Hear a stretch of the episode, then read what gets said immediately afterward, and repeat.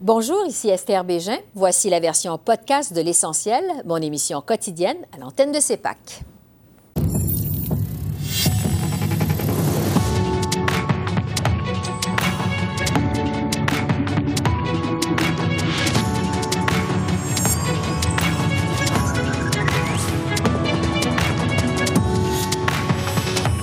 Ce soir, transfert du meurtrier Paul Bernardo. Le bureau du premier ministre Trudeau aurait été informé dès le mois de mars.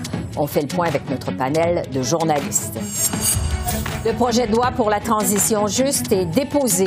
Ottawa va de l'avant malgré l'opposition de l'Alberta et de la Saskatchewan.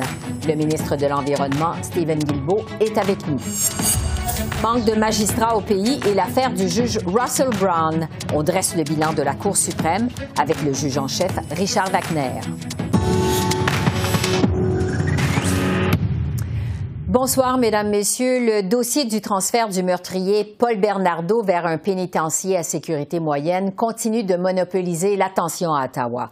Les conservateurs n'en démordent pas. Le ministre de la Sécurité publique, Marco Mandicino, doit démissionner ou être démis de ses fonctions. Et cette affaire s'ajoute aux dernières révélations selon lesquelles le bureau du premier ministre Justin Trudeau avait lui aussi été informé dès le mois de mars du transfert de Bernardo, soit trois mois avant les faits. Voici le chef de l'opposition officielle, Pierre Poilièvre. On sait maintenant pourquoi le premier ministre n'a pas congédié son ministre de Sécurité incompétent et trompeur. C'est parce que c'était le premier ministre lui-même qui a accepté de transférer Paul Bernardo à une prison de sécurité minimum, avec plus de liberté et de confort.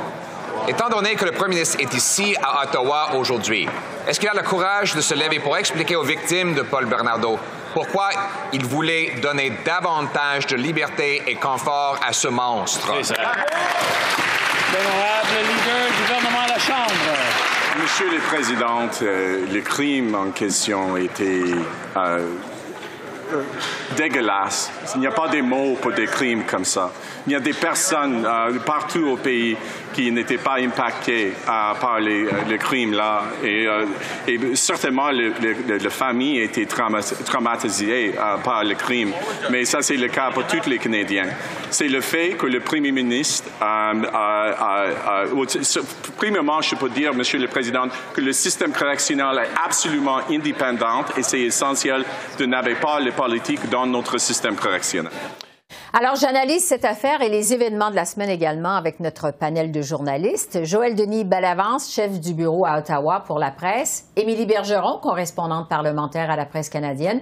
Et Catherine Lévesque, euh, qui exerce les mêmes fonctions au National Post. Bonsoir à vous trois. Bonsoir. Bonsoir. Donc, ça continue de brasser à Ottawa. Vraiment, le ministre Mandicino est sur la sellette. Les conservateurs demandent sa démission, le Bloc québécois s'en mêle également. Euh, et là, on apprend que le bureau du premier ministre avait été informé du transfert de Paul Bernardo au mois de mars également. Catherine, je commence avec vous. On peut se demander comment ça marche au niveau des communications euh, au sein des, ministères du gouvernement. Oh mon Dieu, c'est non, non, c'est tout un fiasco. Euh, ben, de, toute évidence, l'information avait été envoyée. Euh, le problème, c'est que l'information s'est pas rendue aux personnes qui étaient concernées. Écoutez, je, je pense que c'est bon.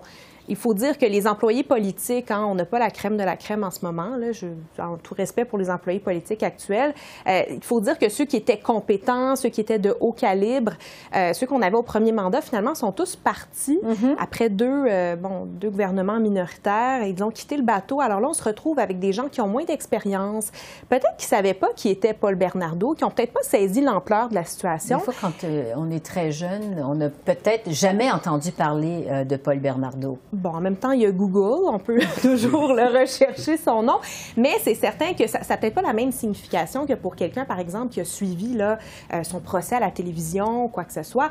Alors là, je pense qu'il y a eu un effort de tenter de protéger le ministre euh, Mendocino dans ce mm-hmm. cas-ci, mais de toute évidence, là, on aurait vraiment dû l'informer bien avant que la décision euh, soit prise, parce que là, justement, c'est, ça regarde pas bien pour lui en ce moment. Oui, parce que, bon, en plus, Joël Denis, les affaires s'accumulent. Il y a Pour Mandicino, il y a le mémo du SCRS pour le ministre Blair. Comment on peut expliquer que finalement l'information semble ne pas se rendre? C'est inexplicable. Et tout à fait, je vous dirais même impardonnable. Sur le plan politique, c'est très mauvais pour le gouvernement Trudeau. Les, les bévues, les bourdes s'accumulent en fin de session parlementaire et je pense que ce gouvernement-là va terminer la session sur les genoux.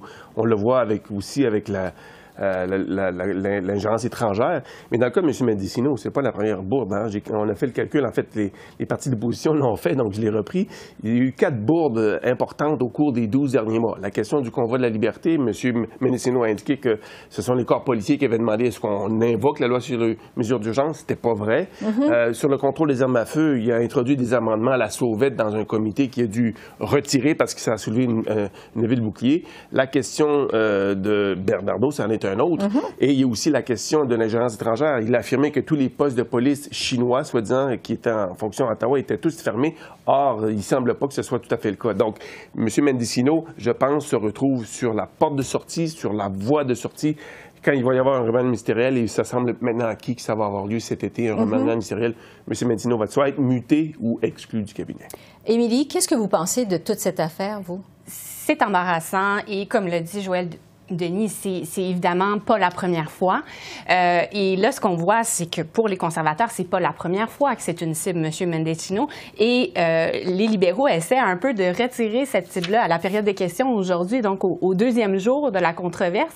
Euh, M. Mendicino était dans, était dans en chambre. Il a dû patienter sagement 15 minutes avant de se lever lui-même et de répondre. Euh, donc, les libéraux ont choisi d'envoyer le leader parlementaire, Mark Olin, à sa place. donc, donc, euh, ça laisse entendre quand même d'attendre 15 minutes de barrage de questions. Ça, ça laisse entrevoir qu'on essaie de retirer cette cible-là. Mais là, avec la nouvelle cible du premier ministre, euh, c'est encore plus du bonbon pour les conservateurs et aussi euh, pour les autres partis d'opposition. Oui, et on le sent vraiment très sur la sellette. Catherine, est-ce que vous pensez, comme Joël Denis, que les jours de Marco Mendicino sont comptés? je crois que oui. Mm-hmm. En ce moment, ce qu'on sait, c'est qu'il n'y a pas eu de lettre de démission. Je pense pas que le premier ministre a l'intention de le renvoyer pour l'instant. On ne sait même pas s'il y a des employés même qui ont été euh, renvoyés. Ça semble pas vraiment être le cas. Tout ce que M. Menechino a dit, c'est euh, I've dealt with it. Hein. Je, m'en suis occupé. Bon, on ne sait pas trop ce que ça veut dire. Mais oui, effectivement, je pense que vraiment, il est dans, la liste de ceux qui vont probablement perdre euh, leur portfolio la prochaine fois. Oui. Joël Denis, juste pour revenir là-dessus, parce qu'il y a toutes sortes de rumeurs de remaniement ministériel. Bon, vous semblez dire qu'il va y en avoir un cet été? Oui, j'ai parlé à quelques ministres et ils s'attendent justement à un remaniement ministériel au courant de l'été. Pourquoi? Parce que ça va faire presque deux ans que ce gouvernement a obtenu ce deuxième mandat minoritaire. Mm-hmm. Donc, on va vouloir aussi tenter de euh, euh, faire un reset, comme on dit ici, en bon langage politique, de l'agenda politique. Mais aussi, je pense que M. Trudeau va faire le tour de ses ministres, demander à qui euh, souhaite se briguer à nouveau les suffrages. Il y en a peut-être plusieurs qui vont dire, moi j'ai terminé, je vais passer à autre chose. Donc, comme les Bill Blair, Joyce Murray, peut-être même Lawrence McCauley, qui ont atteint un certain âge, l'âge de la sagesse, certes, mais mm-hmm. l'âge peut-être de la retraite. Ils vont probablement indiquer qu'ils ne souhaitent pas briguer à nouveau un suffrage. Donc, ça va ouvrir de la place pour du 109 des élections partielles lundi. Peut-être que ce 109 proviendra de l'Ouest avec euh, Ben Carr, le fils de l'ancien ministre Jim Carr, ou encore Anna euh, du Québec. Mais je vous dirais ceci ah rapidement. je pense que M. Trudeau va faire un remaniement ministériel en fonction des euh, feux à éteindre et choisir ses meilleurs porte-paroles Pascal Saint-Onge en est une, je pense qu'il mérite une promotion, et peut-être Sean Fraser. Il pourrait devenir le pompier en chef du gouvernement parce que c'est un excellent communicateur, il ne commet pas de faux pas, même si parfois les dossiers sont difficiles. À suivre donc cet été. Ah, je veux vous entendre sur C18 et pour mettre au, poids, euh, au pas plutôt les géants du web parce qu'on s'attend à ce que ce soit adopté sous peu dans les prochains jours.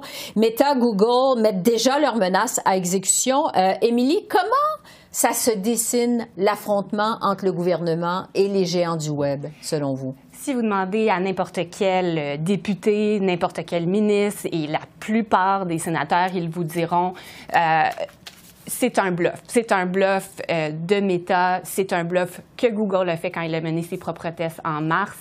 Euh, et euh, effectivement, dès le début juin, moi, j'ai posé la question à plusieurs sénateurs. Aucun n'était surpris et aucun ne se disait intimidé. Et là, ce qu'on voit, c'est qu'aujourd'hui, le débat en troisième lecture, donc la toute dernière étape au Sénat, a mm-hmm. déjà commencé et ça va être adopté. C'est certain que ça va être adopté aujourd'hui, dans les prochaines heures. En chambre, moi, je ne m'attends pas à ce que ça soit compliqué parce que quand on regarde les amendements, euh, la quasi-totalité, euh, le gouvernement n'aura pas de problème avec ça.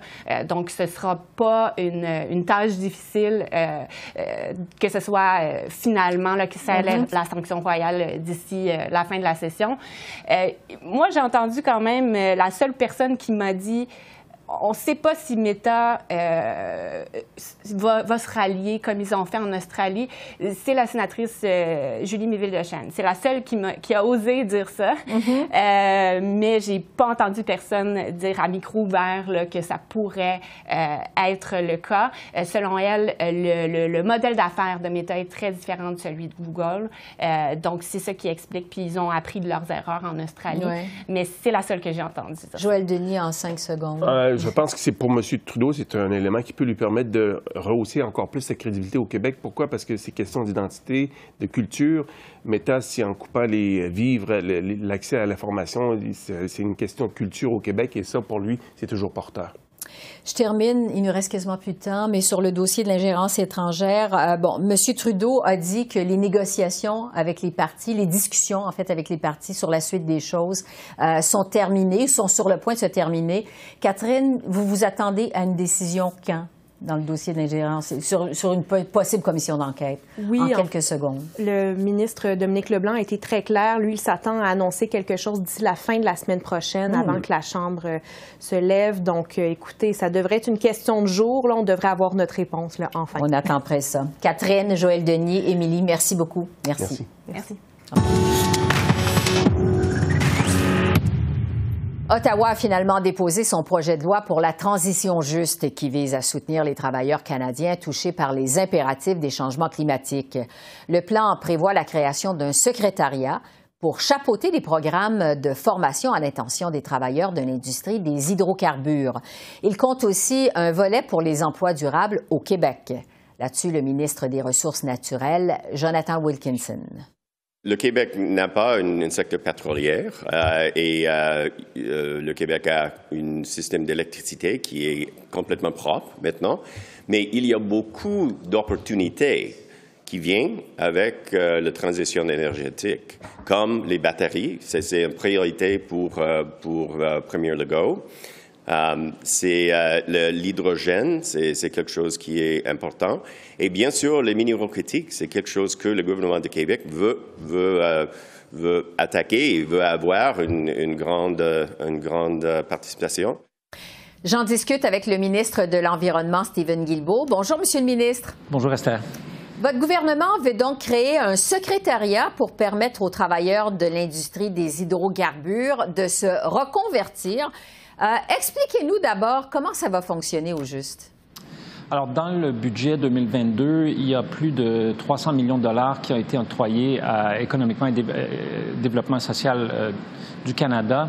en fait, et ce secrétariat-là vise certainement à aider les travailleurs dans des secteurs qui sont plus à risque de par la transition énergétique qu'on va faire, mais c'est plus large que ça nous savons que l'économie du Canada se transforme, que l'économie mondiale du transforme, se transforme. On parle de, de, on parle de plus en plus d'électrification des transports. Il y a des dizaines de milliards de dollars qui sont investis dans, dans l'industrie de l'automobile, les mines euh, de, de, minéraux critiques. On pense notamment au lithium, les énergies renouvelables, les technologies propres qui se développent partout et qui même maintenant représentent plus en termes d'investissement que les secteurs traditionnels comme le pétrole, le charbon, le gaz. Alors, le secrétariat, son, objectif et son mandat, c'est de nous assurer que nous avons les travailleurs dont nous allons avoir besoin l'an prochain, dans cinq ans, dans dix ans, au fur et à mesure que cette transition-là prend de plus en plus de place ici au pays. Oui. Mais est-ce que vous croyez vraiment qu'il y a une majorité des travailleurs du secteur des hydrocarbures qui vont pouvoir se reconvertir? C'est intéressant. J'étais à Edmonton euh, il n'y a pas si longtemps que ça. Euh, il y a une usine euh, québécoise, d'une entreprise québécoise qui s'appelle Enerkem, qui fait du biocarburant à partir de déchets urbains. Or, lorsqu'on regarde cette usine-là, ça ressemble drôlement à une raffinerie d'une compagnie pétrolière. Et, des usines comme celle d'Enerkem, on, en voit qui poussent euh, à Terre-Neuve, euh, au Québec. Il y, en a, une qui, est en construction sur la rive sud de, Montréal. Euh, en Saskatchewan, en Alberta, la compagnie impériale Oil a investi 800 millions de dollars pour ce qui sera la plus grande usine de biodiesel au Canada et peut-être même en Amérique du Nord. Et, ces usines-là ressemblent drôlement à ce qu'on verrait dans le secteur du pétrole. Alors, on a besoin de plombiers qui sont spécialisés dans ce secteur-là. On a besoin de, travailleurs, de gens qui peuvent construire ce, genre d'usine-là. On a besoin d'électriciens qu'on retrouve souvent dans, dans ces secteurs-là. Donc, beaucoup de corps de métier où dans bien des cas, avec un peu de formation, dans certains cas, avec à peu près pas de formation, les gens vont pouvoir passer d'un secteur à un autre sans trop de difficultés. Puis le rôle du secrétariat, c'est d'aider ceux et celles qui, auront besoin d'une certaine formation, d'appoint, de, requalification, que ces gens-là puissent le faire le plus facilement possible. Donc, euh, l'aide au niveau d'une mise à niveau, finalement. Euh, vous parlez de l'Alberta et de la Saskatchewan. Vous savez que votre plan soulève beaucoup de questions, justement, dans ces ces deux euh, provinces. On a peur que ça nuise finalement au secteur de l'énergie. Est-ce que vous avez mené des consultations justement auprès de l'Alberta et de la Saskatchewan? Oui, il y a eu des consultations qui ont été menées pour euh, l'élaboration de ce projet de loi-là à travers le pays, bien sûr avec euh, les provinces, les territoires, mais également les syndicats, les travailleurs, les entreprises d'à peu près tous les secteurs. Mon collègue, le ministre Wilkinson, a d'ailleurs déjà commencé à mettre sur pied ce qu'il appelle des tables régionales. Donc, on, euh, soit dans une province ou dans une région, on va s'asseoir avec eux puis on va dire, OK, ben, dans, dans, votre province, par exemple, quelles sont les, les, deux, trois priorités au niveau des nouvelles technologies, au niveau de l'économie verte? Comment est-ce que nous, le fédéral, on peut travailler avec vous pour faire atterrir ces projets-là et pour aider à développer cette économie-là? Et bien sûr, tout ce qui, tout ce qui est rattaché aux, aux travailleurs dont nous aurons besoin pour ça? Ce qui est vrai, les priorités en Colombie-Britannique ne seront pas nécessairement les mêmes qu'en Ontario ou en Atlantique, mais la réalité, c'est qu'on parle d'hydrogène fabriqué à partir d'éoliens en mer à Terre-Neuve. Euh, on parle d'éolien en mer également euh, en, Nouvelle-Écosse, au Québec. Euh, bon, évidemment, toute la, filière des, batteries, Bécancour et, Trois-Rivières sont en train de, de devenir le cœur, pas juste du Québec, mais du Canada pour la, la fabrication de batteries, de composantes de batteries. Alors, des projets comme ça, je pourrais vous en nommer un peu partout à travers le pays. Ce ne sont pas toujours les mêmes projets, les priorités ne sont pas les mêmes, mais il y a des projets de développement dans les technologies propres partout au pays, dans tous les coins du pays. Et, ce, que, ce, que, nous voulons faire au gouvernement fédéral, c'est de travailler avec, avec nos partenaires et, et de nous assurer qu'ils ont tout ce dont ils ont besoin pour cette transition-là. Stephen Guilbeault, ministre de l'Environnement, merci beaucoup. Merci. merci à vous. Au revoir. Au revoir.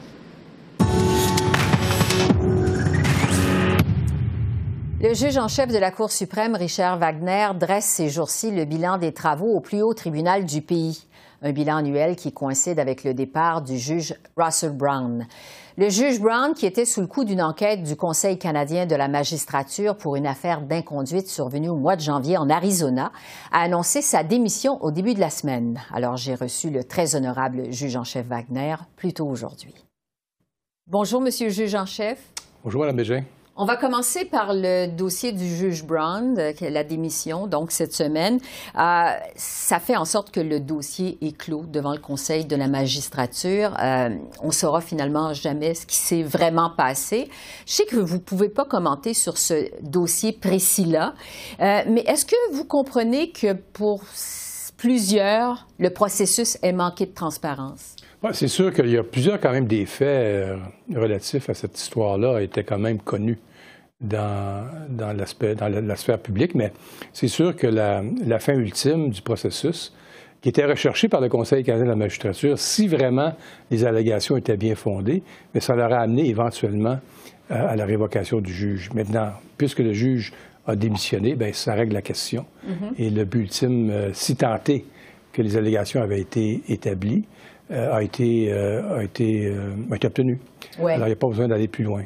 vous avez dit cette semaine, en faisant votre bilan, euh, que le processus devait être plus transparent, plus efficace. Euh, qu'est-ce qui peut être fait justement à cet égard? Indépendamment de l'affaire Browns, là, depuis déjà 2018-2019, euh, j'ai demandé à ce que des amendements soient apportés à la loi sur les juges pour euh, réformer le processus de conduite judiciaire. Parce que j'estime qu'il était trop long, trop coûteux et pas efficace. Et ça a donné lieu à des, à des euh, délais épouvantables dans certains cas et des conséquences inacceptables. Je pense entre autres à l'affaire Giroir qui a duré plusieurs années, qui a coûté des millions. Alors, je demande ça depuis longtemps. Le gouvernement a déposé un projet de loi il y a déjà quelques années, en 2021. Ça a commencé par le Sénat, ça a été, euh, c'est mort au feuilleton, ça a été repris au Sénat, ça a été transféré à la Chambre des communes sous C9, qu'on connaît maintenant, C9. Et le C9 a été adopté par la Chambre des communes. Euh, c'est donc monté au Sénat. Le Sénat a fait des propositions d'amendement. Oui. C'est redescendu maintenant à la Chambre des communes. Le ministre de la Justice a dit qu'il était contre la majorité des, des amendements parce que ça allait à l'encontre des objectifs de la réforme. Je suis d'accord avec lui. Et j'ai bon espoir, c'est encore devant le Parlement, imaginez. J'ai bon espoir que cette législation-là va être adoptée finalement très bientôt. là. Finissent par être adoptés. Qu'est-ce que ces neuf aurait changé dans le cas du juge Brown? Alors, sans parler évidemment du, du cas du juge Brown, mais le C9 a plusieurs dispositions qui font en sorte que l'on raccourcit les étapes euh, du processus d'étude des, des plaintes, par exemple. On rend ça beaucoup plus transparent. Euh, il y a des dispositions qui prévoient dans quelles circonstances une plainte doit être euh, dévoilée. Euh, on enlève également, on empêche les moyens interlocutoires, des révisions judiciaires, des appels durant le processus disciplinaire. Donc, ça réduit de beaucoup les coûts, la durée, tout en respectant quand même l'obligation que nous avons de, euh, de ne pas, évidemment, révoquer un juge pour des, des raisons euh, frivoles.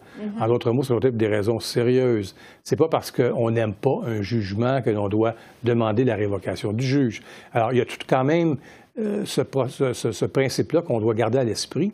Et, euh, et donc, c'est une, question de mesure là, entre, d'une part, la protection du public, pour s'assurer que les juges qui n'ont pas, con- qui n'ont pas respecté le code d'éthique euh, ou les principes d'éthique euh, ne puissent plus siéger, mais en même temps protéger aussi la réputation du juge et l'indépendance judiciaire pour ne pas révoquer un juge parce qu'on n'est pas d'accord avec une de ses décisions. Ce qui est très important.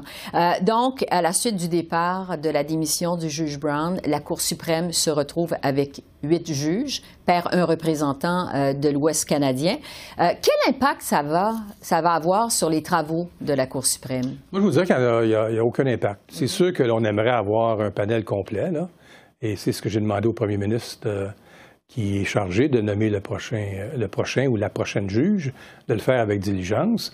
Mais on fonctionne déjà depuis le mois de février, depuis le, depuis le moment où et le juge Brown et, et moi-même avons convenu qu'il était préférable pour lui de, d'être, de quitter Le la 1er Cour février. le 1er février. On a siégé depuis ce temps-là à sept juges, à cinq juges dans les cas euh, qui ne demandaient pas la présence de sept juges et on a rendu des jugements depuis ce temps-là. On va continuer. Dans l'histoire de la Cour, on a siégé beaucoup plus souvent à sept juges qu'à neuf juges. Alors, à ce niveau-là, il n'y a pas d'impact euh, sur la, la façon avec laquelle la Cour va déposer ses jugements. Bon. Euh, vous le dites, c'est la prérogative du premier ministre de nommer euh, les juges à la Cour suprême. Quel type de profil, je dirais, ça prendrait pour remplacer le juge Brown? Ouais, en fait, comme vous le dites, c'est la prérogative du, du premier ministre de choisir euh, là ou la prochaine juge. Maintenant, moi, je vous dirais que ce qui est très important euh, dans une cour comme la nôtre, c'est la collégialité. Alors, ça prend un individu qui, euh, de par son caractère, euh, va bien s'entendre avec les autres, qui est ouvert aux idées des autres, qui est collégial et sur la forme et sur le fond, et qui doit aussi être bilingue. Mais bilingue, ça veut dire pouvoir s'exprimer par écrit, oralement, pouvoir échanger également dans les deux langues officielles. Quant au reste, ben, il appartiendra au premier ministre de choisir la meilleure candidate ou le meilleur candidat. Parce que c'est pas une obligation légale que- de faire en sorte qu'ils proviennent euh, de l'Ouest canadien. Non. La seule obligation légale, c'est pour les juges qui euh, viennent du Québec. Oui. Alors, euh, de par maintenant la Constitution, il, do- il doit y avoir toujours trois juges du Québec. Il y a une tradition qui veut que- qu'il y ait également trois juges qui proviennent de l'Ontario et qu'il y ait deux juges qui proviennent de l'Ouest canadien, incluant les territoires du Nord-Ouest. et un juge des provinces maritimes. Mais c'est une tradition. En d'autres mots, le, premier ministre peut toujours passer outre à la tradition. Mm-hmm. Mais j'ai compris, d'après les propos du ministre de la Justice, est fort probablement le, ou la prochaine candidate ou candidat euh, proviendrait des provinces de l'Ouest. Et vous vous attendez à ce que ce poste-là soit comblé quand? Le plus rapidement possible. Et, euh, parce qu'on reprend nos audiences euh, au mois d'octobre, au début octobre. Il faut les préparer, ces audiences-là. Et donc, il serait important qu'il y ait une diligence et de la part du, premier ministre euh, pour nommer la personne dès que possible mm-hmm. et euh, au plus tard pour le début de nos audiences au mois d'octobre. Oui, vous êtes dès que possible. Euh, ça m'amène à vous parler de tout le processus de nomination des juges au pays. On se rappelle que vous avez fait parvenir une lettre au premier ministre pour mettre un peu de pression parce que, bon, actuellement, c'est, on parle de à peu près 80 postes vacants, c'est ça, ça, au pays? Au pays. À combler. À combler. Bon. Quel impact, justement, ça a le fait qu'il y ait autant de postes vacants au pays à combler? Il y a un impact important. Mm-hmm. Euh, il faut comprendre là, que le système de justice fonctionne avec des moyens limités.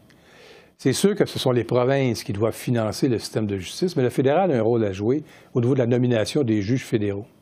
Et quand des juges, quand il y a des postes qui sont vacants, ça veut dire que c'est d'autres juges qui doivent prendre la charge mm-hmm. de ceux qui ne sont pas encore nommés entraînant toutes sortes de problèmes au niveau de la surcharge de travail. Il y a maintenant de plus en plus de problèmes de santé mentale et d'anxiété, problèmes d'anxiété chez les juges fédéraux à travers le pays. Il y a également une situation où les juges euh, doivent choisir quel dossier va procéder. On ne devrait pas mettre, euh, forcer un juge à, choisir euh, quel dossier doit procéder par rapport à un autre, et surtout en matière criminelle, parce qu'on doit respecter les délais en matière criminelle, un citoyen a le droit d'avoir son procès criminel dans un délai raisonnable. Et la Cour suprême a décidé que le délai raisonnable, ben, c'est 30 mois euh, lorsque c'est devant la Cour supérieure. Alors, euh, donc, euh, ça peut apporter des, cas, ça peut apporter des cas où il y aurait un arrêt de procédure parce que les délais n'ont pas été respectés, parce qu'il n'y a pas de juge disponible. Hmm. Alors, c'est pas rien, là. Et ce n'est pas la seule cause des, retards puis des délais. Il y a toute, la question également des, manque de ressources judiciaires où le personnel manque dans tous les, palais de justice au Canada. C'est la même situation partout. Euh, ou manque de financement également au niveau technologique, au niveau des ressources. Mais on peut quand même au moins suppléer au problème en partie en nommant les juges lorsque les postes sont vacants. Mm-hmm. Et, euh, habituellement, un juge qui se retire de la Cour va transmettre un avis, un délai de six mois. Donc, pendant six mois, là, le gouvernement sait qu'il y a un poste disponible et pourrait donc prendre les moyens pour nommer ces, juges-là. Et dans les cas des juges en chef également, on a remarqué euh, que les postes de juges en chef ne sont pas euh, comblés rapidement. Le poste de juge en chef de la Cour supérieure, juge en chef adjoint de la Cour supérieure au Québec, est vacant depuis, euh, depuis 15 mois. Et c'est un des districts judiciaires les plus occupés au Canada. Mais qu'est-ce qui fait que ça prend autant de temps? Quelle est votre lecture de ça? Je ne sais pas. Je ne sais pas. Je vais laisser à d'autres le soin mhm. d'expliquer. Euh, la seule chose que je sais, c'est que j'ai, euh, suite à l'envoi de la lettre, qui fait suite à une réunion du Conseil canadien de la magistrature au mois d'avril dernier, les juges en chef, les 42 juges en chef du pays, se sont plaints mhm. et m'ont demandé de faire quelque chose et de, d'informer les, plus hautes instances au pays, ce que j'ai fait dans une lettre qui se voulait privée à l'origine, mais dont le contenu est maintenant bien connu. Mhm. Et dans cette lettre-là, j'expliquais au premier ministre, écoutez, là, la situation est grave. Et ce n'est pas simplement une question de combler les postes, mais ça peut avoir un impact sur la valeur et la nature de la démocratie si les gens commencent à perdre confiance dans les institutions. Donc, des impacts importants quand même. Avez-vous eu une réponse du premier ministre? Le premier ministre m'a appelé suite à la réception de ma lettre. Et donc, ça témoigne quand même d'un souci là, et de, de, la réalisation que, que, le problème est important.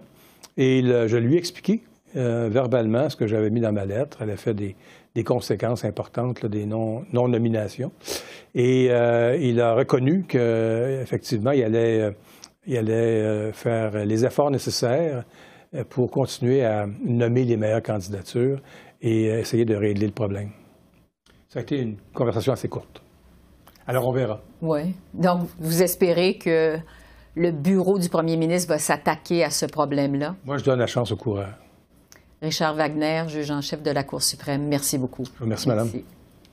Alors voilà, c'est comme ça qu'on a vu l'essentiel de l'actualité de ce jeudi 15 juin sur la colline du Parlement à Ottawa. Esther Bégin qui vous remercie d'être à l'antenne de CEPAC, la chaîne d'affaires publiques par câble. Je vous souhaite une excellente fin de soirée et je vous dis à demain. Au revoir.